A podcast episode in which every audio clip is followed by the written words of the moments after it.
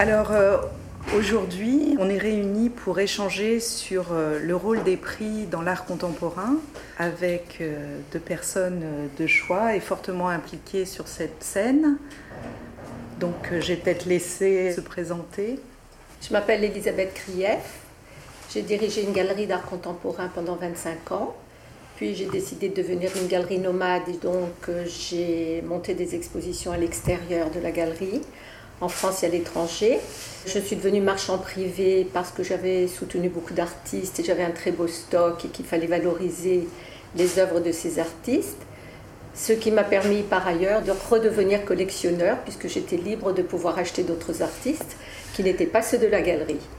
Par la suite, j'ai monté il y a 4 ans une résidence d'artistes à Brooklyn, à New York, dans laquelle j'ai invité des artistes euh, qui méritaient un petit coup de pouce pour aller connaître la scène américaine, la scène new-yorkaise en tout cas, à The Invisible Dog, qui est un centre culturel privé qui appartient à Lucien Zayan, qui a monté ce centre justement euh, pluridisciplinaire avec les arts plastiques, la danse, la musique et beaucoup d'autres choses, la food d'ailleurs.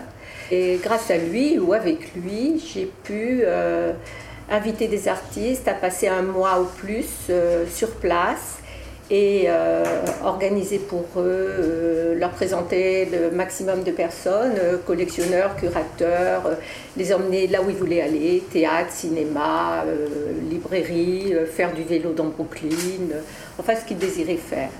Et je dois dire que c'était très positif parce qu'on a eu des résultats formidables. On, a eu une artiste, par exemple, Nathanaël Herbelin, qui six mois après faisait deux expositions dans New York, dans deux galeries, ce qui était quand même un exploit. Pourquoi la scène new-yorkaise? Parce qu'il y a une grande, grande liberté. On peut très facilement rencontrer les personnes, à la différence de la France et de Paris où je vis. Je vis entre Paris et New York. À Paris, il est très difficile d'obtenir des rendez-vous, il est très difficile de rencontrer un curateur, un directeur de musée. Alors qu'en fait, aux États-Unis, vous téléphonez, vous dites euh, je suis là pour 24 heures, je suis là pour 48 heures, et il y a une sorte de chaîne de solidarité qui fait que vous allez rencontrer la personne. J'ai rencontré ça en Italie aussi au niveau des galeries et des artistes. Je suis d'origine tunisienne, je suis née en Tunisie, donc c'est ma toute petite enfance. Et depuis 2011, je viens très régulièrement en Tunisie, euh, soit parce que je m'investis auprès de certaines femmes et j'essaie de faire sortir des femmes d'affaires ou en devenir euh, pour connaître ce qui se passe et rencontrer d'autres femmes à l'international. Je me suis impliquée dans la Fondation Rambourg en participant à la création du prix. J'ai du plaisir à venir et rencontrer euh, la scène tunisienne, qu'elle soit euh, dans la mode, dans le design, dans l'écriture, euh, et puis retrouver des lieux magiques comme Carthage, El Jem, Utique, Douga, qui sont des choses qui me font rêver. Le patrimoine est tellement important ici et on peut tellement faire de choses qu'évidemment on est toujours en train d'imaginer des projets. Euh, ce qui est beaucoup plus difficile en Europe, puisque tout a déjà été pratiquement fait. Moi, je m'appelle euh, Thierry Laurent. J'ai eu plusieurs activités. Euh, au départ, j'ai eu une formation juridique, parce j'ai fait Sciences Po et droit. Et puis, je suis devenu commissaire-priseur. Donc, je vendais des œuvres d'art aux enchères et j'avais repris une étude qui était très classique. J'ai vendu de l'art contemporain. Et le premier contact que j'ai eu avec les artistes contemporains, c'était un endroit qui était absolument euh, assez improbable, qui s'appelait l'usine éphémère. Et donc, c'était des artistes qui avaient squatté une usine et qui euh, peignaient des fresques sur les murs de cette usine, à l'intérieur, à l'extérieur. Et donc, euh, j'avais été vraiment assez fasciné par ces artistes que j'ai vendus aux enchères, évidemment, dans une vente que j'ai faite, la vente à l'usine.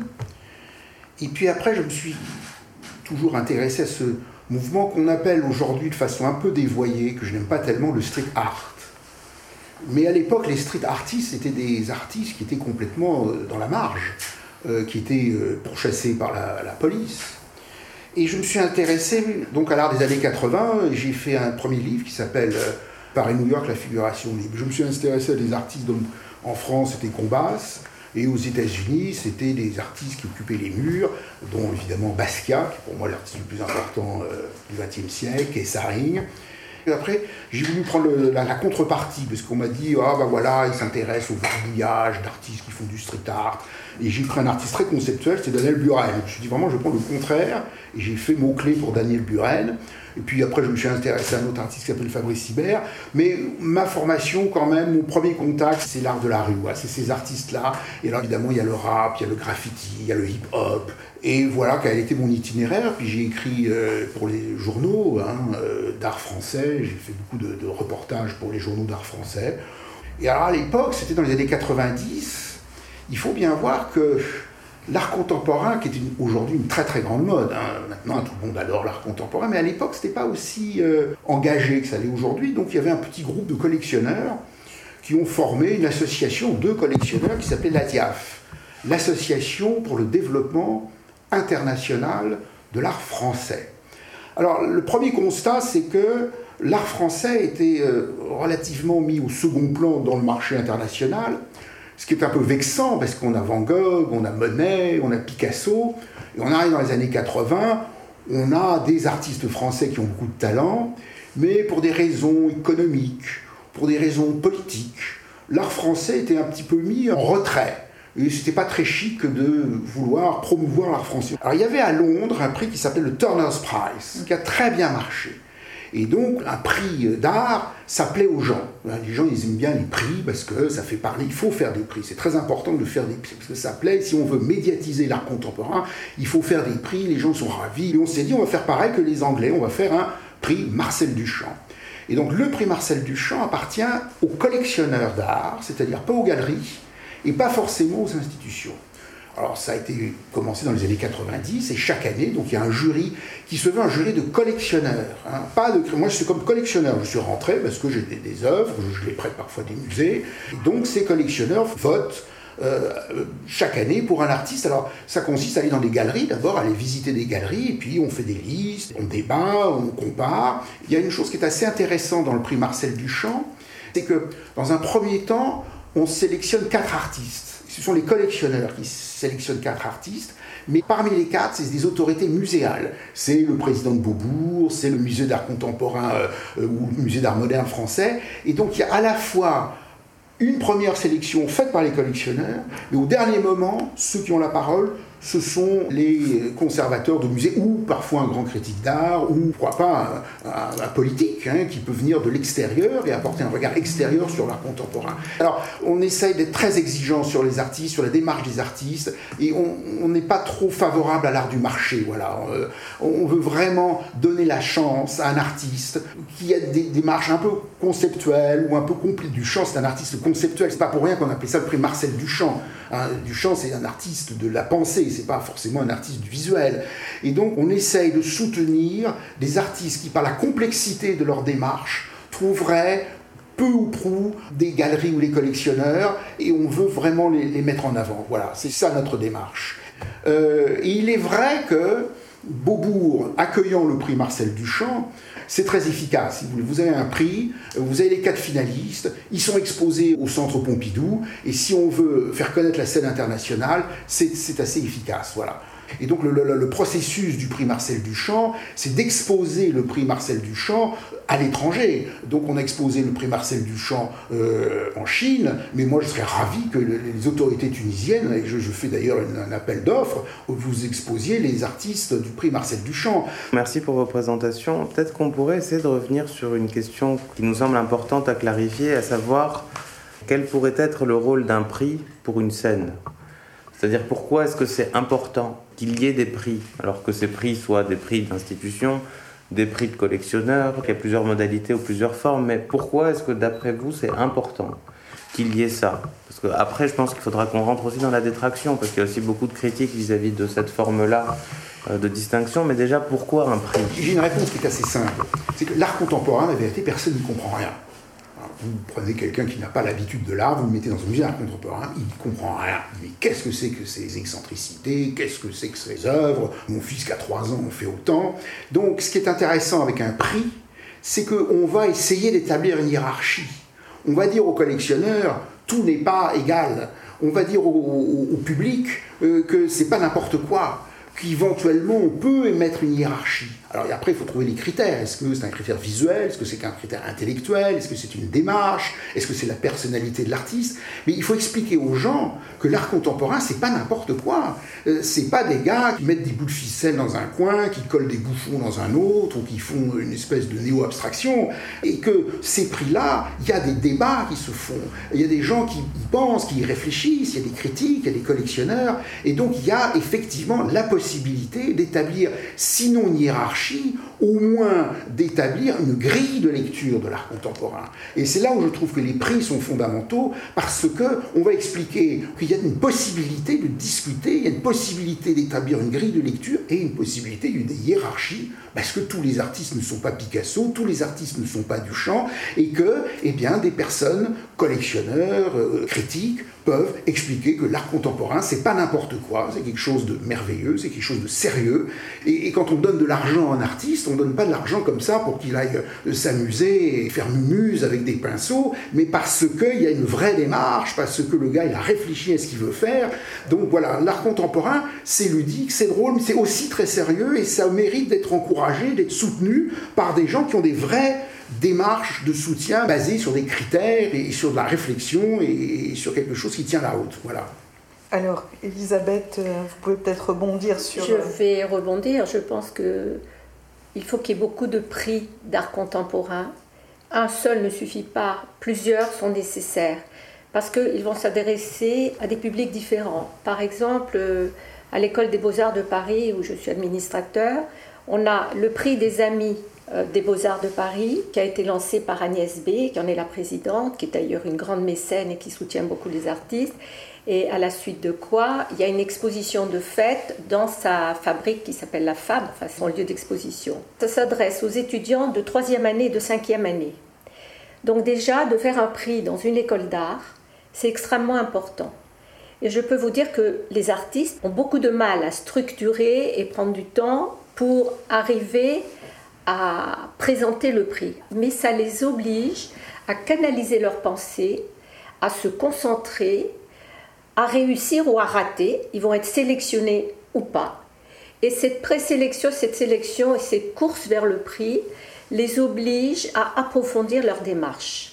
Alors après, on peut féliciter un artiste pour sa démarche parce qu'il n'est pas encore arrivé, ce qui est le cas dans les écoles d'art. Bien sûr, en cinquième année, on est meilleur qu'en troisième année, ou à peu près. Et le public va être d'abord les autres étudiants des écoles des beaux-arts, les jeunes curateurs, un jeune public qui peu à peu va être initié.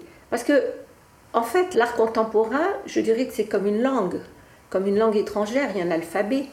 C'est-à-dire qu'on apprend, on rentre dans l'art contemporain comme dans un bouillon de culture et on ne sait pas par quoi commencer. Mais ces prix vont permettre justement de donner quelques critères aux personnes qui vont venir voir l'exposition, aux artistes qui vont devoir répondre à certains critères. On va prendre le temps de leur expliquer aussi comment faire un dossier, comment faire un dossier sur Internet, puisqu'on reçoit maintenant la plupart des dossiers en ligne. Donc il y a tout un travail d'initiation qui est fait aussi au niveau des étudiants des écoles des beaux-arts. Je suis très sensible à ça. Il y a des prix de sculpture, il y a des prix de peinture, il y a des prix pluridisciplinaires, des prix pour des artistes de moins de 40 ans, des artistes au contraire pour lesquels on ne parle pas de limite d'âge. Donc si vous voulez, tous ces critères font qu'on crée une scène artistique dans laquelle chacun va se retrouver et ce ne sont pas des cercles cloisonnés, au contraire, il y a des passerelles de l'un à l'autre. Et peu à peu, l'artiste va se déterminer par rapport à tout cela très vite, l'artiste va dire je vais essayer de participer à tel prix et pas tel autre. Et c'est ça qui est important, parce que ça structure sa pensée, ça le fait avancer. De même pour le public, certains prix sont donnés dans le cadre des foires d'art contemporain. Et c'est formidable, parce qu'il y a un mélange entre vieux collectionneurs, euh, jeunes amateurs, curieux, euh, familles avec enfants. Euh. Et ça, c'est très très important pour développer la scène. Je pense aussi que ça permet à des personnes qui aimeraient connaître l'art contemporain d'être initiées et peu à peu d'y rentrer, de s'inscrire justement à la DIAF où nous sommes, on est quand même plusieurs centaines maintenant. Peut-être euh, vous pouvez développer l'acronyme C'est euh, Association pour la diffusion internationale de l'art français. C'est important parce qu'il y a des visites d'ateliers, ce qui fait que maintenant, les musées eux-mêmes, les associations de musées, organisent des visites d'artistes, des visites d'artistes dans les ateliers. C'est un programme et moi j'adhère à plusieurs associations d'amis des musées, le, Centre Pompidou, le musée d'Orsay, le musée de la ville de Paris avec le Palais de Tokyo. Grâce à ces programmes, il y a des visites qui sont extraordinaires. On va partir une journée pour aller visiter une biennale à Lille ou à Lyon on part tôt matin, on va rencontrer d'autres collectionneurs dans le train qui viennent pour la même raison. On va visiter des expositions, des expositions en galerie, des expositions bien sûr à la Biennale, et puis peut-être si on a le temps encore une ou deux visites d'atelier. Donc ce mixage fait que les collectionneurs se rencontrent entre eux et ils prennent du courage. C'est très difficile d'acheter une œuvre d'art c'est très difficile de passer le pas. C'est très difficile de rentrer dans une foire où il y a des milliers d'œuvres et de se dire mais qu'est-ce que j'achète, qu'est-ce que je fais? Donc toutes ces démarches, toutes ces incitations permettent de créer un terrain, un terreau favorable au développement de l'art contemporain, au fait que les artistes aussi vont commencer à parler peut-être, discuter, et en discutant, ils approfondissent leurs pensées et ils approfondissent leurs techniques. Et là, le fait d'avoir des prix, ça les met en compétition. Et la vie, c'est une compétition, on ne peut pas le nier. Alors le danger, évidemment, de, tous ces dossiers qui sont mis en ligne, euh, font que si un dossier est bien ficelé, on risque de passer à côté du bon artiste. On va avoir un très beau dossier, mais il n'y a pas de contenu où on fait faire le dossier par quelqu'un d'autre et donc il est très très bien agencé. Donc ça aussi, il faut en tenir compte. Donc la visite physique est essentielle. Et je pense que le collectionneur est la personne la plus à même de développer le marché. Pas le marché au sens financier, au sens existence d'une scène sur laquelle les artistes vont se déterminer et les marchands vont se déterminer. Parce que si vous donnez un prix à quelqu'un, croyez-moi que le jour même, l'artiste il va recevoir un nombre de demandes d'exposition intéressant. Et là, il va lui arriver beaucoup de choses. C'est intéressant parce qu'il va y avoir aussi une compétition intergalerie. Et c'est pas mal aussi. Non, je, voulais jouer un peu les troubles faits quand même. Excusez-moi, mais le prix Marcel Duchamp, on a pris euh, donc le nom de Marcel Duchamp, mais il y avait un paradoxe, parce qu'il y a un clin d'œil. Il avait exposé, alors j'ai oublié le nom de l'exposition aux États-Unis, c'était en 1922, et le critère de l'exposition, c'était no jury, no price. Pas de jury, pas de prix. Donc tout est acceptable. Mais Duchamp, il envoie un urinoir, il envoie une pissetière. Et la pissetière a été refusée. Donc il a dit, vous voyez, même si vous avez la liberté en tête, même si vous refusez le jury, même si vous refusez le presse, bah moi j'arrive encore à être refusé. C'est pour vous montrer que quand même l'essence de l'art contemporain, c'est au départ aussi la tabula rasa, c'est ah. aussi faire un bras d'honneur au passé, c'est aussi de faire un bras d'honneur au jury. Alors oui, il faut des jurys, oui, il faut des prix, mais il faut savoir aussi que l'art évolue. Euh, il faut de temps en temps fracasser ce, qui s'est passé et il faut partir sur des nouveaux mondes, sur des nouvelles ères. Euh, au 19e siècle, il y avait le salon officiel, il y avait le salon. Et puis tout d'un coup, on a fait le salon des refusés. Mais justement, il y a quand même une tendance bah, qui existe depuis longtemps. Hein. Et c'est vrai que dans une scène aussi déstructurée que, que l'est la scène tunisienne, du fait d'une grande défaillance des institutions publiques chargées de s'occuper de ça, et de plein d'autres raisons, dont le fait qu'on n'ait pas d'institution muséale, par exemple.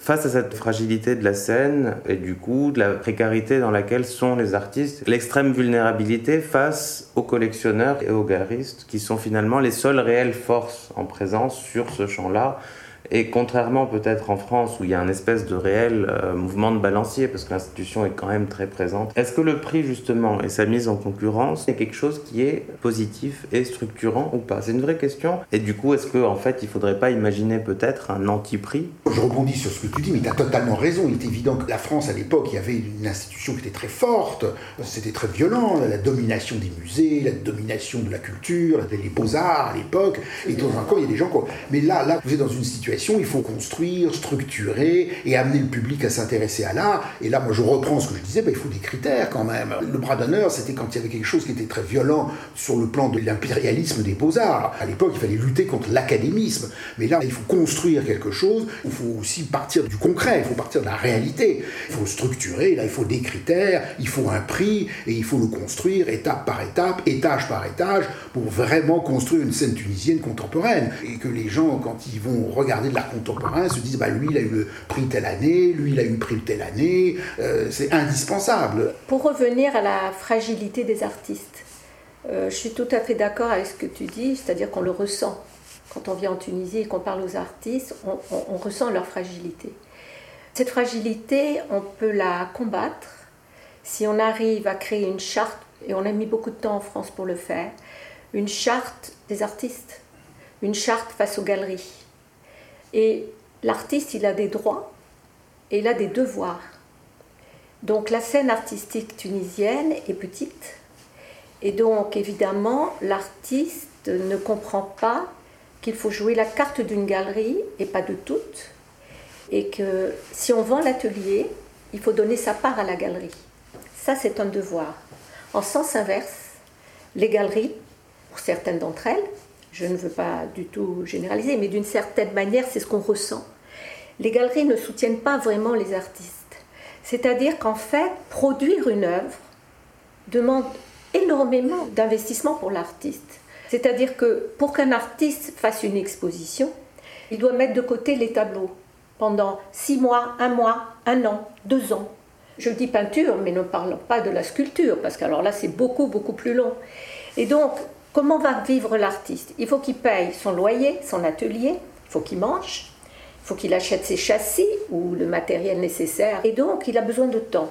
Si on ne l'aide pas du tout, je ne vois pas comment il peut s'engager vis-à-vis d'une galerie sans, à côté de ça, euh, vendre un atelier. Mais en vendant un atelier, il détruit ce qu'il va présenter. Donc ce que je veux dire, c'est que la scène galerie-artiste doit être structurée.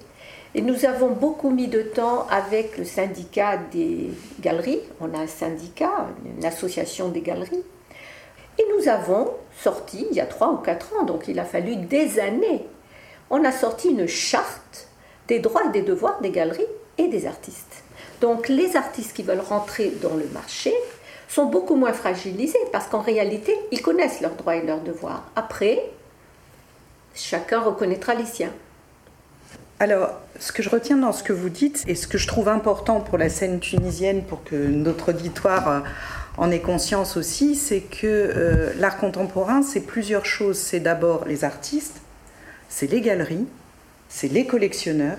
Et l'institution. L'institution, non pas que muséale, qui offre des lieux ou des collections euh, nationales, mais aussi l'institution comme euh, lieu de formation des artistes. Euh, par exemple, on peut regretter que les écoles des beaux-arts en Tunisie, on n'ait pas une exposition annuelle des diplômés quand ils sortent et qui présentent le résultat de cinq ans de travail. Ce qui est important dans ce que vous avez présenté concernant les prix, c'est qu'un prix, justement, met en évidence toutes ces composantes. C'est-à-dire que à la fois les collectionneurs, à la fois le travail des galeries, à la fois l'avancée de la réflexion globale des artistes. Et euh, Elisabeth l'a dit, un prix, c'est de l'argent et cet argent sert principalement, non pas comme tu l'as dit joliment, pour batifoler ou se faire plaisir, mais pour produire.